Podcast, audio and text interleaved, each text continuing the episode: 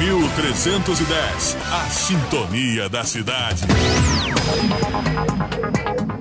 Os bastidores e análise da política paraibana com Rick Pérez.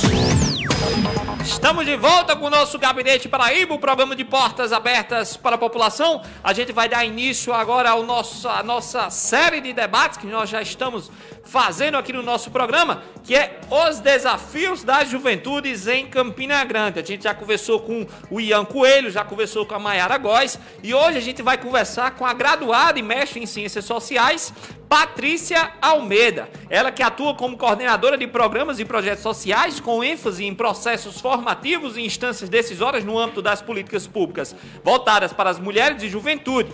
Enquanto assessora técnica do Centrac, assessorou as organizações de juventude de Campina Grande nas conferências e no processo de constituição do Conselho Municipal de Juventude. Atualmente, Patrícia também é secretária executiva da plataforma Mercosul Social e Solidário. Patrícia já está conosco na linha. Seja bem-vinda, Patrícia, ao Gabinete Paraíba. Boa tarde. Agradeço muitíssimo ao convite que nos foi feito. Agradeço ao Gabinete Paraíba. É, boa tarde a ouvintes da Rádio Cidade Esperança. É, a Alisson Calado, a Negão que está aí na técnica. Então, fico muito feliz que a gente está discutindo esse tema hoje.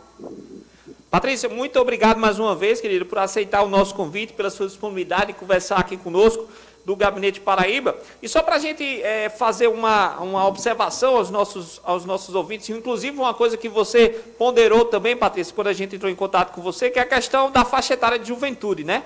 É, e você é, a gente convidou você exatamente pela sua atuação, pelo seu conhecimento e, pela, e, pelo histórico mesmo que você tem aqui em Campina Grande diante da defesa das políticas de juventude aqui na nossa cidade. A gente que teve a oportunidade, tanto eu quanto você, não sei altos, mas pelo menos eu conheci você no período que nós é, estávamos ali tentando construir e formalizar o Conselho Municipal de Juventude, e você sempre atuou como uma referência mesmo para a gente nesse processo e no conhecimento das políticas de juventude. Mas para a gente falar e se aprofundar um pouco mais nessa sua atuação, Patrícia, para a gente abrir esse debate, a gente gostaria, e o ouvinte também quer saber, um pouco mais dessa sua atuação diante do Centrac, né? Que, que, asso que, que associação, que instituição é essa e qual o trabalho que você vem realizando diante dessas atividades? Então, Rick, o Centrac, o Centro de Ação Cultural, né, é uma organização não governamental que já tem 33 anos de atuação aqui em Campina Grande e ela foi fundada justamente com o objetivo de propiciar informação e informação para a sociedade, para que ela possa atuar nos espaços de decisão. Né? Ela vem na, ela surge justamente naquele impulso que houve na sociedade brasileira né, de efetivarmos os direitos que estavam ali sendo discutidos na Constituinte e logo depois foram plasmados na Constituição de 88. Então, o Centrac surge com esse intuito de assessorar movimentos e organizações para que eh, essas, essas instâncias sociais pudessem ter vez e voz, especialmente nos espaços de decisão. E aí, com relação à juventude, o Centrac sempre teve esse público né, como referência, inclusive foi, atuou com são de jovens e adultos, e quem trabalhava na aí, como educadores e educadoras, eram jovens. É, mas somente na década de 2000 é que a gente passa a ter esse público como um público específico, né, com um programa que logo em seguida a gente institui o programa Juventude e Participação Política, em meados da década da primeira década de 2000, e o objetivo desse programa é justamente facilitar, oferecer assessoria, formação, informação para que as juventudes pudessem ter acesso aos espaços de decisão e ter protagonismo nesses processos. Né? E, e, e foi aí que a gente se conheceu né, durante esse, essa trajetória. Então, o Centrac cria essa estrutura, não era uma estrutura, não é ainda, né, uma estrutura que tem programas específicos, projetos específicos, atende demandas, justamente por entender que a juventude tem autonomia para escolher suas pautas, então nós não elegemos as pautas, mas a gente assessora as organizações, os coletivos de juventude, e aí a gente, justamente, o Centrac acompanha muito o processo histórico, né, de participação cidadã do nosso país. Então, se a gente surge naquele período de efervescência social, de reabertura política, né, pós-ditadura, a gente também vai acompanhando os processos evolutivos né, dessa, dessa participação. E a gente percebe que, a partir do final da década de 90, início dos anos 2000, a juventude, as juventudes no plural, né, elas passam a ter muito protagonismo nos processos e passam também a pressionar as estruturas governamentais para ter espaço, vez e voz nos espaços de decisão. Então, o Centrac sempre acompanhou esses processos e, e visando sempre assessorar é, as estruturas e, e facilitar essas participações, oferecendo informação e formação. Patrícia, boa tarde. Aqui é a Alisson do outro lado da linha. É um prazer tê-la aqui conosco. Infelizmente, por conta do coronavírus, estamos fazendo essas teleconferências aqui no nosso programa, no nosso estúdio. É, mas eu queria falar com você a respeito da, do seguinte: é, esse período de eleições né, de 2020, que vem se aproximando, uma categoria que sempre fica relegada da pauta política é a categoria do jovem. Né? E a gente sabe que é, se enfrentam ah, dentro desse contexto, os jovens enfrentam muitos problemas, é, desde emprego, ah, desde questões é, sociais, como de exclusão, dependendo do, da cor, da raça, do gênero, ah, de migração, dependendo se ele é uma pessoa da zona rural ou da zona urbana para uma metrópole, enfim. Existe toda uma problemática em torno dessa, dessa questão do, do, do que é o, jovem hoje. Né? Então, ao seu ver, você, por dentro dessa questão da juventude, o que você ah, identificaria como os principais desafios desse segmento aqui na nossa cidade? Então, Alisson, é, como vocês acompanharam, né, tanto você como o Rick, todo o processo de construção né, da, da política municipal de juventude, que todavia não se efetivou, é bom que se diga, né, houve todo um esforço da juventude, das organizações de juventude, para instituir primeiro, né, uma instância no âmbito governamental que tratasse desse tema específico, no caso, uma secretaria, e me recordo aqui que houve muita mobilização das organizações de juventude é, no início dessa primeira década, né, para que fosse instituída uma secretaria específica para esse segmento. Ela, de fato, foi instituída em 2011 mas ela veio também com aquela pauta que sempre se associa à juventude, que é lazer e esporte, né? E no fim das contas é só disso que ela trata e ela não trata das problemáticas que envolvem a juventude. Então, é, houve toda essa mobilização em 2011, ver que foram processos assim bastante lentos e árduos. Vocês bem viram como foi difícil primeiro instituir no âmbito do executivo a secretaria, depois criar o Conselho Municipal de Juventude, e aí é bom que se diga, que, se, que faça esse, esse resgate, é, a lei que institui o Conselho Municipal de Juventude foi uma lei construída pelas organizações. Né? É um fato inédito, assim, porque ela foi construída de forma coletiva, ela teve aí o aporte da secretaria na época, né, da, da do, do, do, coordenador de juventude na época, era Felipe Gaudêncio, teve também muito empenho do Mário é, nesse processo da parte do executivo, né? mas houve muito empenho, muitas reuniões foram realizadas para a gente construir essa lei, e essa lei ela foi apresentada no âmbito do executivo, não sofreu nenhuma alteração, significa que ela teve toda uma é, um cuidado né, da, da, da parte das organizações de juventude para essa Constituição. Mas, enfim, apesar de, de, dessa grande mobilização, a gente percebe que do lado da, da gestão municipal, e aí pegam-se duas gestões, né? Uma que foi essa que ofereceu, que nos abriu esse espaço e que a gente foi lá e pressionou, e a outra que logo em seguida assumiu em 2013, e infelizmente, quando a gente estava se preparando para dar efetividade ao conselho, veio uma nova gestão que assumiu em 2013 e barra esse processo, né? E o Conselho passa muito tempo de, inerte por falta de, de, iniciativa do Poder Executivo. E é bom que se diga que Conselho é uma estrutura do âmbito do Executivo, né? É um espaço de interação com a sociedade e, e ela precisa que o, o Poder Público assuma, né, tenha essa responsabilidade, esse compromisso para que ele se efetive. Então, houve muito empenho da parte das organizações de juventude, dos coletivos juvenis, mas da parte da administração municipal, não. Então, o, os grandes desafios hoje, de, que são, que perduram, desde dessa grande mobilização para que se instituísse o Conselho Municipal de Juventude, é justamente isso, de que o poder público reconheça esse segmento como um segmento que é, é, sujeito de direitos e que precisa ter políticas públicas específicas, por suas especificidades, que o, o Alisson já até bem colocou, né?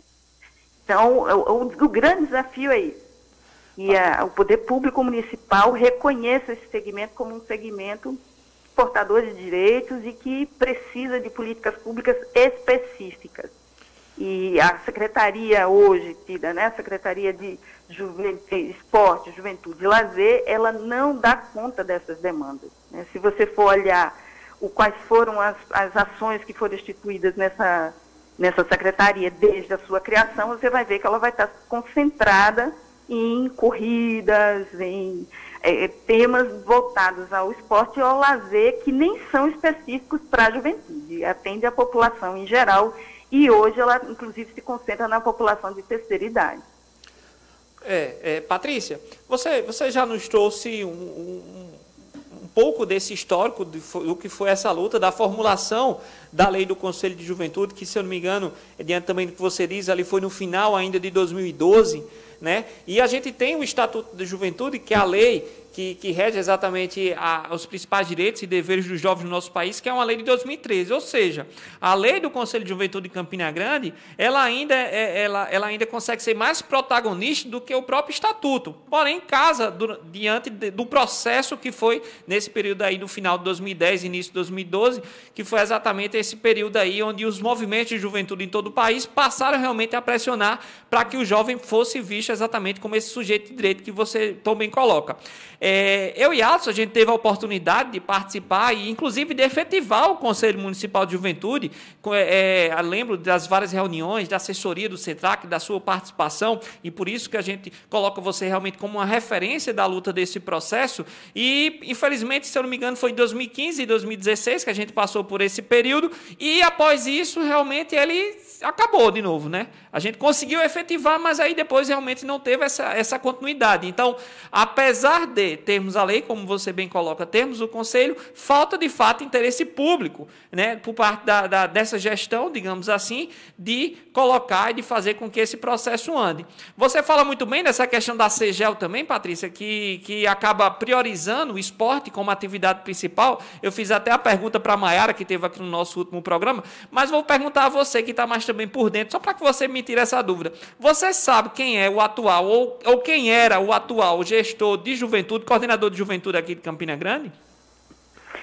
Não, não sei, Henrique Pérez, não sei. E sei que o, a secretaria, ela hoje tem é, um, um, novo gestor, né, o Teles Albuquerque, ele saiu para provavelmente se candidatar, e hoje quem assume a secretaria é o Afora Neto, mas não existe, pelo menos é, publicamente, não, não existe a pessoa responsável pela coordenação de juventude, é, que pelo menos nominada, que a gente tenha pleno conhecimento, que esteja responsável pela parte de juventude aqui em Campina Grande. Pois deixa eu, te, deixa, deixa eu te dizer, Patrícia, a informação privilegiada. O antigo gestor de juventude, que ele também se afastou para ser candidato agora a vereador aqui na nossa cidade. Nada contra isso, obviamente. Mas ele é o Rafafá. Você sabe quem é o Rafafá? De nome, sim. Pois é, o Rafafá, ele, por, se eu não me engano, por cerca de dois anos, ele foi o coordenador de juventude aqui de Campina Grande, mas, pelo menos pelo que, que ele transpareceu nas redes sociais dele, onde ele faz mais as publicações, ele basicamente não atuou de fato dentro da política de juventude. Mas voltando para o nosso debate, Patrícia, você já fez essa análise dessas dificuldades e você coloca realmente como o principal desafio é ter uma gestão pública voltada e que olhe essa juventude é, é, é, como realmente é sujeito de direito. Pensando num, numa situação ideal, em, em, em ser também é, é propositivo, é, a gente, como o Alisson disse, a gente vai passar por um processo eleitoral agora e a gente espera que o novo gestor, e é independente do que lado, mas quem assuma, possa ter uma visão e um olhar diferenciado para os jovens aqui da nossa cidade. O que é que você é, analisa como ideal dentro desse debate para que a gente possa começar realmente assim a, a formular e efetivar de fato uma política de juventude na nossa cidade? Então, Rick, eu acho que o, o, grande desafio agora posto, e principalmente que estamos num, num, ano eleitoral, é fazer escolhas que, que tomem em consideração essas as pautas de juventude, né? A gente sabe que, como o Alisson já colocou, é, a gente sabe que existem especificidades e essas especificidades elas precisam ser consideradas um jovem, uma jovem urbana não tem as mesmas demandas que uma jovem, um jovem rural, que hoje mora numa área de assentamento. E veja, Campina Grande tem cinco assentamentos da reforma agrária aqui na nossa zona rural e as juventudes desses assentamentos estão entregues à própria sorte. Não existe nenhuma política pública voltada para esse segmento. E veja que eu estou usando só um exemplo da juventude rural. Não estou nem chegando nas outras é, demandas de juventude, da juventude da periferia, da juventude que tem alguma deficiência, da juventude negra, que inclusive é uma juventude que está muito vulnerabilizada no nosso município. É bom lembrar também que Campina Grande entrou no plano Juventude Viva, um plano do governo federal à época, justamente porque tinha altos índices de mortalidade da juventude negra no nosso município. Então, veja, nós temos problemas seríssimos que envolvem esse segmento. É, temos aí jovens meninas que passam por situações de violência e que não têm programas específicos voltados para elas, todo tipo de violência que você possa imaginar.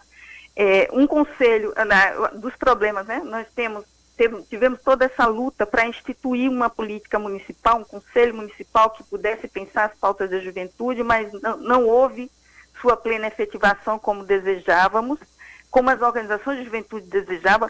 E aí é bom lembrar também, historicamente, é sempre bom fazer esses resgates. Na Política Nacional de Juventude, nós temos contribuições de Campina Grande, porque é a época da formulação da política nacional, quando se criou o Conselho Nacional de Juventude a Secretaria Nacional de Juventude, nós tínhamos um jovem de Campina Grande, que é o Hélio Barbosa, que hoje é coordenador da JURC, que estava nesse debate né, sobre a instituição da política nacional. Então, Campina Grande tem uma efervescência social muito grande, né, mas que não encontra respaldo dentro das estruturas decisórias. E aí vem um grande dilema, mas também uma uma luz, digamos. O processo, o processo eleitoral está aí, está posto, e então é importante a gente pensar as juventudes, jovens que me escutam, nos escutam hoje, nesse nossa, nessa nossa conversa, de pensar suas escolhas. Né? Que, que escolhas vai, tá fazer, vai fazer para compor, compor a Câmara Municipal? Vocês trouxeram aí no início do programa é, alguns dramas aí da, da, da Câmara Municipal que não se atende a esse fortíssimo. problema.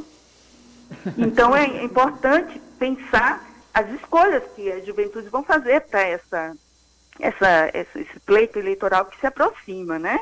E fazer escolhas pensando nisso, que atenda às suas demandas, que atenda às suas especificidades, que respeite suas especificidades, que é, é. o que nós não temos hoje. Patrícia, é, uma, última perguntinha, nosso programa já está chegando ao fim, só temos mais três minutinhos aqui no ar. É, propostas de ação. Se você pudesse indicar algumas para as juventudes, uns, alguns conselhos, inclusive, quais seriam essas propostas de ação para voltar essa mobilização que é, pelo que eu percebi, é, é, ocorre por ondas, né? Existem é, momentos em que tem aquela efervescência e depois deságua novamente, e depois volta a efervescência e depois deságua novamente. Então, se você pudesse é, indicar isso, quais seriam? Então, eu acho que é, é, é juntar essas juventudes, porque a gente sabe que elas estão mobilizadas, né? Nos seus espaços. A juventude periférica está mobilizada, inclusive fazendo muitas ações aí para amenizar os efeitos da pandemia nas suas comunidades. A juventude rural está mobilizada para sobreviver. As juventudes eh, que estão ligadas à cultura estão desenvolvendo muitas ações. Eu acho que é o, é o grande tema agora é juntar essas forças para transformar isso numa grande onda, e aí uma onda de transformação, né, de mudança do, do perfil da Câmara de Vereadores e, e também do Executivo Municipal para que essa juventude tenha espaço. Patrícia, a gente agradece demais a sua participação. Muito obrigado de verdade por aceitar o nosso convite. Agradece, a gente agradece também pelo bate-papo Realmente foi muito importante, muito bacana. Tenho certeza que os nossos ouvintes, assim como nós aqui também, adoramos essa conversa. É, gostaria de, por último, parabenizar você pela sua atuação, pelo trabalho que você vem realizando aqui na nossa cidade, não só diante da pauta de juventude, mas também diante de tantas pautas importantes aqui do nosso município e deixar o Gabinete, o Gabinete Paraíba sempre aberto, a sua participação, sempre que você precisar, estamos à disposição. Última palavrinha aí para os nossos ouvintes. Bom, eu que agradeço o convite, a oportunidade de estar conversando com vocês, fazendo esse resgate, né? E é, é bom lembrar, porque aí vai animando quem está ouvindo a gente para saber que outras ações já foram realizadas e é possível fazer transformação, sim. Então, o convite é para que se animem e, e provoquem as mudanças necessárias. Muito obrigada pelo espaço.